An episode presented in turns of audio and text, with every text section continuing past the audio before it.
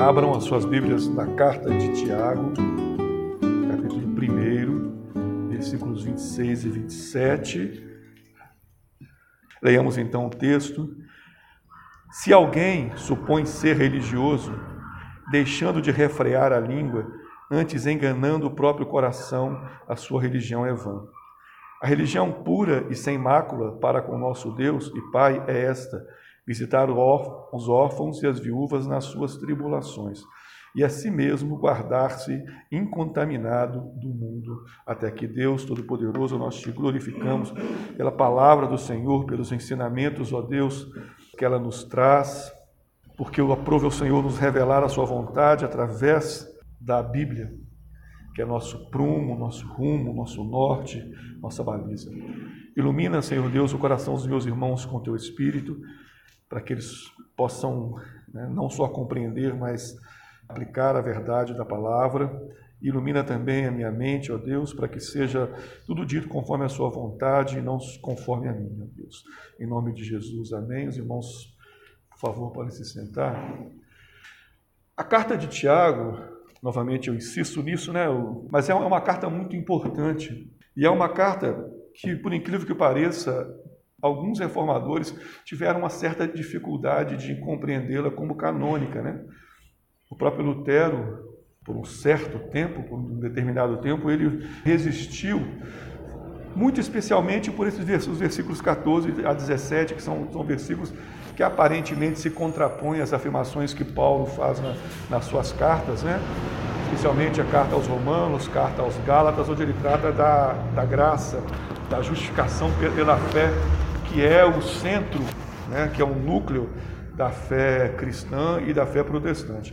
Então houve uma, é, um determinado momento da história, no iníciozinho né, do pós-reforma, em que a carta de Tiago foi, foi resistida, digamos assim, a ser considerada canônica, inspirada pelo Espírito Santo.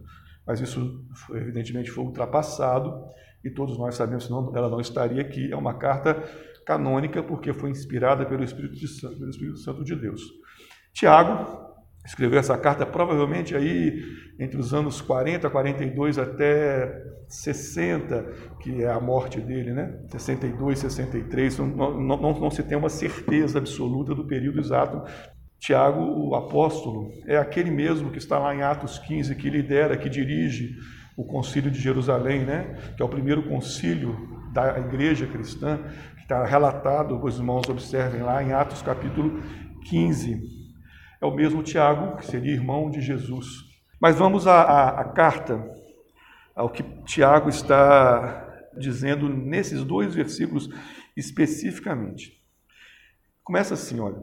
Se alguém supõe ser religioso, deixando de refrear a língua, antes enganando o próprio coração, a sua religião é vã. Se a gente né, observar toda a carta, irmãos, toda a carta de Tiago é uma série de exortações, de orientações sobre a vida cristã, né, sobre o comportamento do cristão. E é uma carta que parece ter sido escrita principalmente para o público judaico, né? Estava se convertendo ao cristianismo. Me permitam, antes de, de voltar para o texto, e Tiago é interessante que ele tem uma preocupação muito grande com a questão da justiça social, né? Talvez reverberando, né? reproduzindo a preocupação que os profetas também tinham com justiça social.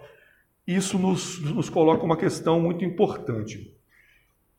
A gente não pode ir para nenhum dos dois polos, aparentemente opostos ou opostos entre si. Quais são esses polos? O primeiro, a ideia de que o cristianismo não se preocupa com justiça na terra, justiça social.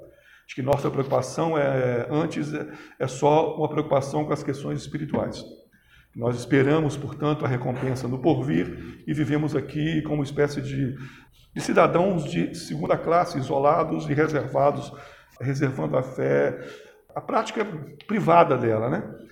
O outro extremo é, é achar que o, né, o cristianismo é justiça social, que a sua preocupação prioritária é fazer justiça na terra. Nenhum nem outro. Nem é a ausência de preocupação com as questões sociais e nem é a preocupação apenas com questões sociais. nem um lado e nem outro. Mas o cristianismo é a resposta verdadeira para os problemas da justiça social. Ou seja, as, as mazelas né, sociais que existem, né, a pobreza, a violência, todas elas têm uma explicação contida ou que é a, que está na própria estrutura do cristianismo, que é o problema, a questão da queda, ou isto é, do pecado. E esse mesmo cristianismo, que é a manifestação perfeita da lei de Deus, ele dá respostas aos desafios da justiça social. ou seja, eu estou dizendo que nós precisamos procurar essa resposta, nem na ausência de, da, da prática da justiça, da preocupação com a justiça, e nem em filosofias humanas que tentam enquadrar o cristianismo hum, como se fosse um partido político né, preocupado com questões sociais.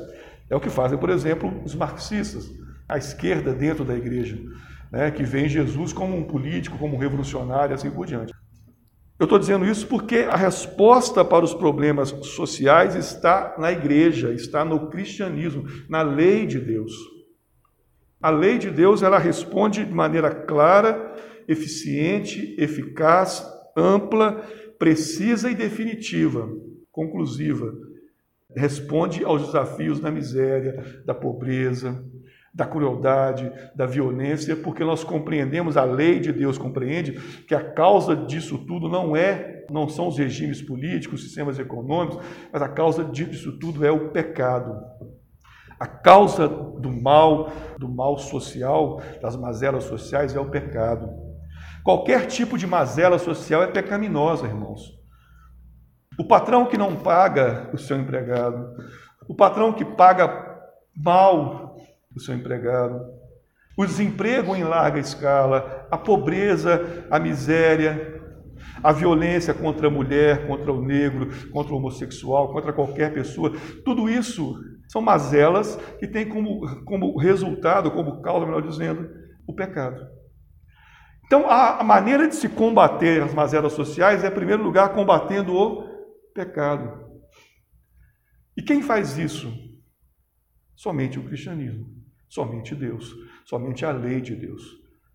Ou seja, a resposta para esses problemas, para o drama humano da injustiça né, social desde o início da humanidade, não está nas soluções humanas, nas filosofias humanas, nas políticas humanas, nas ideologias, nos pensamentos, nas ideias.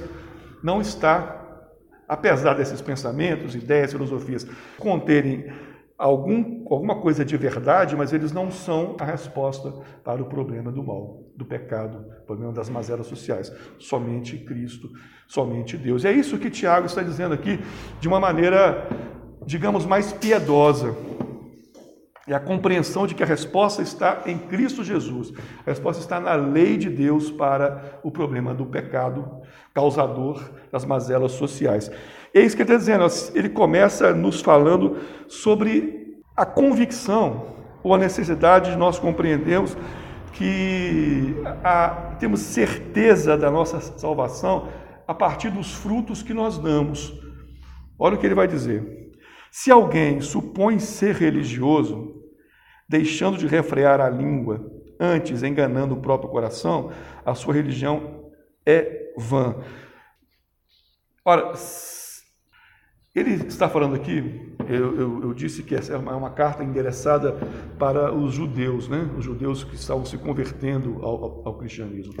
E existia, os irmãos conhecem muito bem, um problema muito sério no, no judaísmo, naquela época, existe hoje, mas naquela época era, era mais, mais visível, que era o farisaísmo.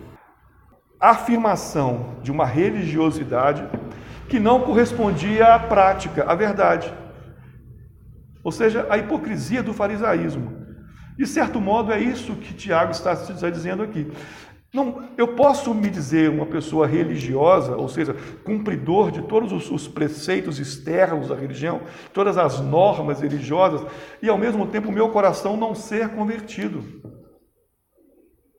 A minha prática, a vida, a minha vida não ser, não corresponder àquilo que eu digo que eu sou. Isso que é hipocrisia. O hipócrita é um ator Ele representa um papel. O hipócrita religioso representa o papel do religioso, cumpridor aparentemente de todas as normas que aquela religião estabelece. Olha, nós estamos cansados de ver isso no nosso dia a dia, irmãos. Nós podemos dizer que é o famoso cristão nominal, mas que arroga para si o título de religioso. Mas ele não refreia a própria língua. É interessante que essa questão da língua Tiago vai tratar de maneira mais, mais incisiva e mais profunda no capítulo 3. Né? A famosa passagem sobre a língua em que ele compara. Me permitam, eu vou ler para os irmãos rapidamente aqui, olha, a partir do versículo 2, olha. Capítulo 3, versículo 2. Porque todos tropeçamos em muitas coisas. Sim, todos nós tropeçamos em muitas coisas. Né? Seria uma, uma hipocrisia eu dizer que não né, que sou, nós somos perfeitos em tudo. Se alguém não tropeça no falar, é perfeito varão, capaz de refrear também o corpo. Ora, se pomos freio na boca dos cavalos para nos obedecerem, também lhes dirigimos o corpo inteiro. A maneira como o Tiago trata essa questão é tão dura que ele compara a nossa situação com a do cavalo. Todo mundo sabe que aquele, aquele, aquela ferramenta, aquele instrumento que é colocado na boca do cavalo, que deve doer a beça, né, quando puxa, certamente serve para quê? O cavalo vai sentir dor, vai parar, ou seja, é, o freio controla todo o corpo do cavalo. Ele vai comparar com o cavalo. Continua assim: olha. Observar igualmente os navios que, sendo tão grandes e batidos de rijos ventos, por um pequeniníssimo leme são dirigidos para onde queira o impulso do timoneiro. Assim também a língua, pequeno órgão, se gaba de grandes coisas. Vede como uma fagulha põe em brasas tão grande selva. Ora, a língua é fogo, é mundo de iniquidade. A língua está situada entre os membros de nosso corpo e contamina o corpo inteiro. E não só põe em chamas toda a carreira da existência humana, como também é posta ela mesma em chamas pelo inferno. É, a palavra é dura, né? Voltando para o texto. O falso religioso, ou aquele religioso que é apenas na aparência, ele não consegue refrear a sua língua. E aqui Tiago está falando apenas de palavras torpes ou qualquer, mas está falando de qualquer tipo de comportamento, de coisa que é falada, porque expressa o que está no coração. É por isso que Jesus diz lá em Mateus 15 que o problema do homem não é o que entra, mas o que sai, né, que procede de um coração corrompido pelo pecado. Olha como Jesus trata essa questão, muito semelhante, é claro, semelhantemente ao que Tiago faz. Jesus diz: olha, o problema não está naquilo que você come, naquilo que você bebe. O problema está naquilo que sai do seu corpo, porque aquilo que sai de dentro de você está no seu coração. Um coração corrompido, desse coração nascem os adultérios, nasce né, a mentira, nasce a inveja, nasce o engano, nasce a ira, nasce o ódio, tá, tá, tá, assim por diante. Jesus está, está portanto, é, falando daquilo que Ezequiel trata também no capítulo 26, 26, 36, melhor dizendo, 37, onde, onde Deus fala através do, do, profeta que transformará o coração de Israel num coração de carne no lugar do coração de pedra. Observe que, novamente, é, o, a questão está dentro do homem, daquilo que sai de dentro de mim e que a língua manifesta. Porque nós ainda lutamos contra a nossa velha natureza. Nós travamos esse combate insistentemente todos os dias. Essa luta é, é, é uma luta, como diz, é reinida, né? uma luta que não tem, não tem quartel. Ela só cessará na eternidade, na glória. Mas enquanto isso, nós travamos essa, essa batalha, e essa, e essa batalha, por vezes, ela é vencida pelo, pelo, pelo velho homem, e quando é vencida pelo velho homem, sai aquilo que não, que não deveria sair de nossas línguas. Então, a, o que o Tiago quer dizer aqui, refrear a língua, ele está dizendo assim: olha, é preciso que você tenha noção daquilo que está dentro do seu coração. Porque o, o, falso religioso ou religioso aparente, ele não consegue refrear a língua, porque o que está no coração dele não é a circuncisão do coração, não é Cristo, não é a lei de Deus, mas é simplesmente o velho homem que impera, porque tudo nele é falso. Ele continua, enganando o próprio coração. A sua religião é vã, ou seja, é, é vazia, né? É, é, é interessante que ele, ele dá a ideia de que, que muitas vezes esse falso esse falso religioso, esse religioso hipócrita, ele muitas vezes engana o seu próprio coração, né? É como se ele acreditasse de fato que ele é algumas vezes um religioso no sentido correto da palavra. E muitas vezes isso acontece mesmo, irmãos, né? de, de verem pessoas que de fato acham que são né, religiosos, que são cristãos, que são crentes, mas né, o próprio coração e com isso engana a si mesmo e engana os outros. Né? Por isso que Jesus, olha como as coisas se concatenam. Né? Jesus trata do joio e do trigo. O joio e o trigo só serão separados no último dia. Não cabe a nós definir quem é joio e quem é trigo. Eu não posso fazer isso, ninguém pode fazer. O joio dentro da igreja é o falso religioso, que não consegue refrear a própria língua, que engana o seu próprio coração. E por isso a sua religião é vã. A gente tem que tomar muito cuidado, pedir a Deus para que isso não seja uma constante na nossa vida. É claro, meus irmãos, que eu digo novamente, nós não somos, não estamos imunes a isso. Pelo contrário, nós somos, como Jesus disse, como ovelhas levadas para o matadouro, como Paulo melhor disse, né? Então, nós, nós estamos suscetíveis a esse tipo de, de, de comportamento, mas não nos deixemos levar por ele, para que nós não sejamos como o, o falso religioso, como aquele religioso que, é, que Tiago chama alguém que se supõe religioso. Volto a insistir. Olha como é interessante como para Tiago, muitas vezes o religioso crê que de fato ele é religioso. Porque ele se supõe religioso. Ele não refreia a própria língua, ele manifesta aquilo que está no seu coração, que não é religioso. Mas ele se engana, ele acha que é. Nem todo falso profeta é deliberadamente um falso profeta, irmãos. Ele, ele, muitas vezes o falso profeta ele é, ele é de fato um, um lobo né, revestido de pele de cordeiro, mas, mas, muitas vezes ele é uma pessoa que ele, ele mesmo pensa que ele é um profeta, que ele é um, um pastor de Cristo. Muitas vezes isso, isso, acontece, mas ele é, na verdade, um falso religioso, porque o seu coração de fato não foi convertido. Como eu vou saber disso? Pelos frutos. Por aquilo que a língua diz. Por isso que Tiago insiste na questão da, da língua, por aquilo que a língua diz. Aquilo que eu falo é a manifestação daquilo que eu sinto. Invariavelmente, aquilo que eu manifesto através de palavras é aquilo que meu coração contém. Então é uma, é uma religião vã, vazia, falsa. Agora ele vai falar sobre a verdadeira religião. A religião pura e sem mácula para com nosso Deus e Pai. Então existe uma religião pura e sem mácula. Uma religião sem mácula é uma religião pura. Né? Ele está aqui usando de uma redundância, talvez, né? para reforçar o seu argumento. Se existe uma religião vã, existe uma religião pura e sem mácula, que é a religião verdadeira. Isso, irmãos, diz, essa passagem desmonta categoricamente toda tentativa de dizer que não existe religião, que toda religião é má, que o problema do mundo é a religião. E muitas vezes os cristãos absorvem esse pensamento, essa ideia, e reproduzem essa ideia dizendo assim: olha, eu não sou religioso, eu não tenho religião, eu pertenço a Cristo. O evangelho não é religião, a religião é mentirosa, o evangelho é verdade. Não, isso não existe. Existe sim uma religião verdadeira. Essa religião verdadeira é o cristianismo. Todo cristão é religioso. Todo cristão professa uma religião.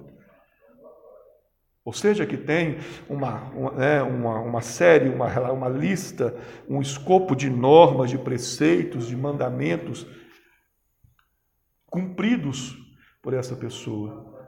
A nossa diferença é que nós muitas vezes não conseguimos cumprir, ou nunca conseguimos cumprir, alguém cumpriu por nós, que é Cristo Jesus. Mas existem normas e, prefeitos, e preceitos a serem cumpridos, que foram cumpridos por nós. E nós somos chamados a cumprir também esses preceitos na medida da nossa perseverança. Não caiamos nesse discurso, irmãos, falsamente bonito, né? moderno. Religião é uma farsa. Cristo nunca foi religioso. Então, quem, quem já não ouviu isso? Ora, Jesus era religioso, sim. Cumpriu todos os preceitos do judaísmo, foi circuncidado, foi apresentado no templo, participava de todas as festas, Cumpriu, portanto, todos os preceitos. Mas ele fez mais do que isso. Ele cumpriu os preceitos por ele, mas cumpriu também por nós. Não os preceitos do judaísmo cerimoniais, mas os preceitos da lei de Deus contida nos Dez Mandamentos. Jesus as cumpriu completamente. E por isso ele as cumpriu no nosso lugar. Daí a ideia de sacrifício substitutivo ou vicário. Mas nós somos chamados a sermos religiosos, irmãos. Nós temos uma religião. Nós somos cristãos. Jesus era religioso, todo crente é religioso. E qual é essa religião? E como é que se manifesta essa religião pura e sem mácula? Eu vou dizer então que o cristianismo é a religião pura e sem mácula. Existem duas religiões no mundo e não há possibilidade de ser neutro diante delas. A primeira religião é a religião sem Cristo, que volta todo o seu esforço, volta os seus olhos para a satisfação de alguma coisa, de um Deus ou de deuses, ou do próprio Deus da Bíblia através de obras. Não tem Cristo. Todas elas são assim. O Espiritismo, o Budismo, o confucionismo, o islamismo, todos os ismos que não é o não é o ismo do cristianismo, todas elas são religiões falsas porque elas não admitem a existência de um homem Deus redentor encarnado que substituiu a nossa vida no sacrifício da cruz do Calvário. Então, essa é a religião. Primeira, a segunda religião é a religião tem Cristo. Cristo como redentor aquele que derramou sobre nós a sua graça através do sacrifício na, na, cruz. Duas religiões, irmãos, uma falsa e uma verdadeira. Não tenham medo de afirmar essa verdade, porque o mundo nos cobra isso. Né? Nós somos cobrados toda vez que nós afirmamos isso. Nós somos vistos como intolerantes, como facciosos, como tolos muitas vezes, como fanáticos. Mas nós afirmamos essa verdade, que essa verdade é a verdade que formou o universo, que estrutura o universo e que nos levará até o novo universo redimido por Cristo. É a verdade de que existe uma religião cujo miolo, cujo núcleo, cujo centro, cuja essência é Cristo Jesus, aquele que nos redime. Essa é a verdadeira religião. Então, isso eu estou te chamando a atenção sobre isso para também para trazer uma outra discussão interessante, novamente como as coisas se relacionam. Olha só, João Calvino diz isso também. Ele chama isso de semente da religião, semens religiones, né? E senso de divindade. Ele diz que todo homem, isso não é uma invenção dele, mas é uma, uma, ele sistematiza essa afirmação bíblica. Todo homem é um homem religioso na sua essência, todo homem nasce religioso. Porque Deus criou o homem religioso, Deus criou o homem querendo Deus. Para o homem ser completo, ele precisa de Deus. Este vazio que todo mundo tem, quando, quando não tem Deus, é o vazio da falta de Deus. E esse vazio é, é, é ocupado por outras coisas quando não se tem Deus. Daí a idolatria. Quando você ocupa esses, esse buraco, esse vazio na alma, digamos assim, no seu espírito, que nasce com você por causa desse, dessa semente da religião que todo homem tem, quando você não ocupa com o verdadeiro Deus, você ocupa com outra coisa. Não existe neutralidade, não existe vácuo. Por isso que Jesus diz lá em João capítulo 8, 1 João capítulo 3, João vai, reproduzir essa fala de Jesus. No capítulo 8 de João, Jesus trava um debate com os judeus. Entre vários, ele trava vários debates ali, né, nos primeiros capítulos de João. O Evangelho de João é muito interessante. Ele, ele se passa todo em Jerusalém, quase sempre nos últimos dias de Jesus. Você vai ver que Jesus diz assim: olha, quando ele trava e discute com os judeus, os judeus dizem, não, mas nós somos filhos de Abraão. Ou seja, é, reivindicando uma herança étnica, né, para ser fazer parte do povo de Deus, quando na verdade a herança é espiritual. Vou, eu estou resumir e parafrasear. Existem dois tipos de, de homens. Aqueles que fazem vontade de Satanás são filhos de Satanás. Aqueles que fazem vontade de Deus são filhos de Deus. Não tem meio termo. Os irmãos observam que, trazendo essa afirmação de Jesus para essa questão da religião, ela se encaixa.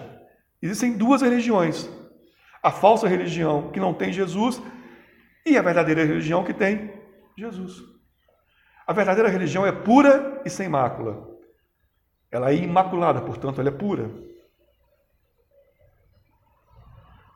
Ela é diferente da, da, da, religião vã do versículo anterior, do falso religioso, que não refreia a própria língua, que antes fala aquilo que vem do seu coração corrompido pelo pecado. Não caiamos nesse discurso, esse discurso modernista ou pós-modernista, como queiram chamar, que relativiza toda a verdade de que não existe uma religião, existe sim. Existe duas, existem duas religiões. E ninguém é neutro, irmãos, não existe neutralidade. Ninguém é imparcial diante de Cristo. Ou você serve a Cristo ou serve a Satanás. Não existe meio termo. E João repete a mesma coisa lá na primeira carta dele, no capítulo 3. Ele faz a mesmíssima afirmação que Jesus fez e que ele reproduz no seu evangelho, no capítulo 8. Filho de Satanás e filho de Deus. Quem não serve a Cristo, irmãos, é filho de Satanás. Mesmo que não saiba, e quase nunca sabe, mas ele é. E ele continua. A religião pura e sem mácula para com o nosso Deus e Pai é esta. Aí ele vai explicar agora o que é essa religião pura. Visitar os órfãos e as viúvas nas suas tribulações. Primeira parte. Tiago traz aqui algo que me parece ser caro para ele, né? ser querido para ele, que é essa preocupação com a justiça social. Tanto é que num texto seguinte aqui, ah, mais adiante, ele faz uma série de, de ressalvas e exorta os ricos, né? dizendo para os ricos tomarem cuidado para não caírem no, no risco da idolatria da sua própria riqueza. Porque certamente, naquela época, entre os judeus, para quem estava endereçando a sua carta, isso deveria ser uma prática comum. A preocupação com os órfãos, aqui é órfãos e viúvas é uma espécie de tipo, né, digamos assim, todas aquelas pessoas e grupos de pessoas e classes sociais, podemos dizer assim, e está se referindo a todos aqueles que sofrem, todos aqueles que passam por mazelas sociais, órfãos, viúvas, na época, né, em que foi escrito isso, né, os órfãos e viúvas e os pobres estrangeiros eram mais, eram esses que sofriam. Mas eu posso dizer nos dias de hoje, né? Aqueles que são oprimidos, aqueles desempregados, os desfavorecidos, os pobres, os explorados, os miseráveis, os órfãos, as viúvas, os estrangeiros, todos que são alvos, são vítimas da injustiça social. Todos os, os miseráveis, todos os oprimidos, né? normalmente eu uso de uma categoria que não é muito, mas que pode ser usada aqui, fazendo dela um bom uso. E a lei de Deus se preocupa, irmãos, com os pobres, com os órfãos, com as viúvas, com os estrangeiros, desde o Velho Testamento, desde o Antigo Testamento, melhor dizendo. Por isso que eu disse lá no começo, a resposta para os problemas sociais não está na política, em última análise, não está na ideologia, não está no marxismo ou no capitalismo, ou no socialismo ou no liberalismo, qualquer ismo que não seja o cristianismo, está no cristianismo, porque Cristo é a manifestação da lei e a lei de Deus já fala sobre como resolver os problemas da miséria humana, não só a miséria espiritual, mas a miséria material, porque a miséria material é resultado da miséria espiritual. O desemprego é pecado. O racismo é pecado, o machismo é pecado, o feminismo também é pecado. O homossexualismo é pecado? É, mas também a homofobia é pecado. Somente a lei de Deus é capaz de responder aos problemas da humanidade, irmãos. O homem, ao longo da sua história, ele procurou respostas né, na sua própria inteligência. Os grandes filósofos e pensadores tentaram responder os problemas da humanidade. Conseguiram não. Alguns textos são, tratam disso com, muito, com muita ênfase. Eu vou dar, citar apenas alguns. Deuteronômio 14, 29, Deuteronômio 10, 12 18, Levítico 25, 4, Salmo 68, 5, Zacarias 7, 10 e Deuteronômio 24, 19. Esse eu vou ler, porque faz parte do, do escopo, ou seja, da relação das leis de Moisés sobre a convivência, acerca da convivência social, política, civil do Israel do Antigo Testamento. Olha como a preocupação de, de Deus com a questão da justiça social. Volta comigo rapidamente, Deuteronômio 24, 19. Diz assim: olha, quando no teu campo cegares, cegar é fazer a colheita, né? A messe, e nele esqueceres um feixe de espigas, não voltarás a tomá-lo. Para o estrangeiro, para o órfão e para a viúva será. Para que o Senhor teu Deus te abençoe em todas as obras das suas mãos. Quando sacudires a tua oliveira para colher azeitona, não voltarás a colher o fruto dos ramos. Para o estrangeiro, para o órfão e para a viúva será. Quando vitimares a, a tua vinha, quando, quando fizer a colheita da uva, não tornarás a rebuscá-la, para o estrangeiro, para o órfão, para a viúva será o restante. Lembrar-te-ás de que foste escravo na terra do Egito, pelo que te ordeno que faças isso. Isso é lei, a lei de Moisés. Então, os irmãos observam a preocupação da lei de Deus com a questão dos pobres, das, dos órfãos, dos estrangeiros. Isso nos desautoriza, inclusive, esse, esse discurso muitas vezes xenófobo contra, por exemplo, os imigrantes. Esse discurso, muitas vezes contrário ao estrangeiro, não é um discurso que Deus autoriza, irmãos. Eu citei este texto para que os irmãos compreendam esta verdade. A lei de Deus, ela se preocupa com as questões sociais. Ela orienta como deve ser a relação. Olha, o texto é muito interessante, né?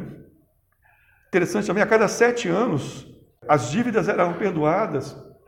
Cada sete anos, no sétimo ano, a terra não produzia para descansar a terra, e aquilo que desce de, de frutos, de, de, de primícias naquela terra, não pertencia ao dono, mas pertencia aos órfãos, às viúvas e aos estrangeiros. Olha a preocupação de Deus com a questão social. E nós aqui, irmãos, no século XXI, estamos, estamos discutindo se o capitalismo é melhor que o socialismo. Ora, bolas, para que isso, irmãos? A lei de Deus já responde o problema, nenhum dos dois é bom. Porque os dois carregam em si o germe do pecado. Mas a lei de Deus não. Quando o cristão se transforma num ativista, ele se equivoca porque ele abandona a lei de Deus. Ele deixa de enxergar a lei de Deus. Ele deixa de se guiar pela lei de Deus. Ora, a lei de Deus é perfeita, é completa, é ampla, é abrangente, ela dá conta de todas as, as nuances, necessidades, áreas, aspectos da vida do homem, irmãos. A lei de Deus não é, é só para a minha vida espiritual, é para todos os aspectos da minha vida. Não é só para a igreja, é para todos os aspectos da humanidade, da história, do universo. Ela rege tudo.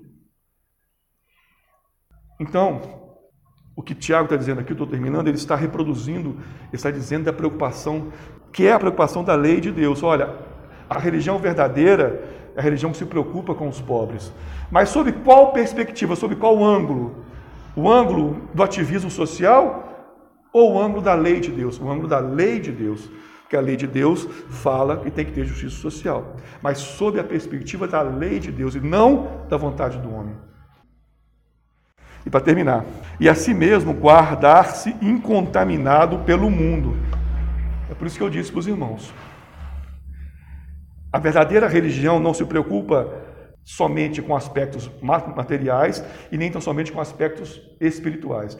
Ela é uma combinação das duas coisas. Evidentemente que ela dá primazia ao aspecto espiritual, porque sem a, sem a mudança espiritual causada pelo Espírito Santo, não há transformação social. Por isso que todo pensamento humano que diz assim: olha, o homem pode né, mudar as coisas. Eu vou dar um exemplo, me permita, só para os irmãos entendam. Os marxistas pensam assim: que numa nova sociedade, né, que eles chamam de comunismo, não, não haverá classe social, não haverá diferença social, todos serão iguais e, é, e um mundo perfeitamente justo. Sabe qual é o erro deles? É que eles falam isso para homens que são pecadores. Não faz sentido, irmãos. Como é que um homem que é pecador, como um homem que é egoísta, que não foi transformado de dentro para fora, vai querer transformar, vai querer abrir mão dos seus interesses em benefício do outro? Não abre. É mentira. Não funciona. Por isso que nunca funcionou.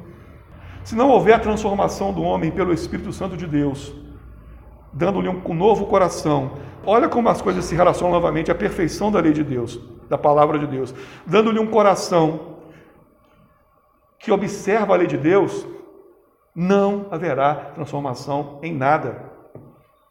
Por isso que nós né, que, é, que para que as coisas melhorem de verdade, é preciso que homens transformados por Deus façam essas coisas. Por isso que nós, reformados, defendemos não uma, uma igreja isolada em si mesma, mas uma igreja atuante no mundo, porque essa igreja é a ação dessa igreja é resultado de homens transformados por Deus. Os irmãos entendem? Ou seja, a minha noção de justiça social é a noção dada por Deus. É por isso que novamente eu faço, eu faço uso de Ezequiel, capítulo 36, versículos 26 e 27. No 27 diz assim: olha, e aí, eu estou parafraseando, né, do 26 diz assim: olha, Deus dará, dará a vocês um coração de carne no lugar do coração de pedra, e também lhes dará o espírito, para que vocês observem no coração de vocês as leis de Deus. Ora, somente um coração que observa a lei de Deus, não porque ele é capaz de observar por conta própria, mas porque foi transformado por Deus, é capaz de não se contaminar com as coisas do mundo. Essa é essa combinação que eu, que eu falei para os irmãos há pouco. A verdadeira religião é a combinação da preocupação com questões é, que são materiais, é verdade, mas sobretudo de preocupações espirituais. Porque eu não consigo resolver os problemas materiais sem ter um coração transformado e que não seja contaminado pelo mundo. E isso é ação sobrenatural. Não gosto dessa palavra, mas vou usá-la. É é uma ação sobrenatural do Espírito Santo de Deus. Não há transformação social feita pelo homem, irmãos. Pode até haver é, provisoriamente, temporariamente, isoladamente, mas não há. Para acabar com a injustiça social, somente a lei do Senhor, a verdadeira religião manifestada, feita, praticada por homens cujos corações não são contaminados mais pelo pecado. Amém? Por isso que é importante que a gente se volte para isso, que a gente perceba isso, não caia na armadilha das falsas soluções, do falso debate, que tem contaminado a gente, infelizmente. Olhemos para Cristo, olhemos para a lei de Deus, olhemos para a transformação trazida pelo Espírito Santo do Senhor. Este sim é capaz de nos dar os instrumentos necessários para a transformação. Por isso que, estou terminando, que nós estamos fazendo, por exemplo, essa campanha social, irmãos. É uma, é uma campanha pequena do nosso tamanho, mas que é uma tentativa de manifestar essa verdade aqui. Nós não ajudamos as pessoas para ser salvos, nós ajudamos porque nós somos salvos, diferentemente de outras religiões, as falsas religiões, que ajudam muitas vezes por interesse, né? Eu, eu vou ajudar porque eu, é, eu, vou evoluir espiritualmente, eu vou ajudar porque a obra. Não, eu vou ajudar porque eu tenho um coração transformado e Deus me ordenou que eu amasse o meu próximo a mim mesmo. E amar o próximo nesse momento é ajudá-lo, materialmente, se for necessário. Os nossos motivos não são os motivos dos outros. Amém?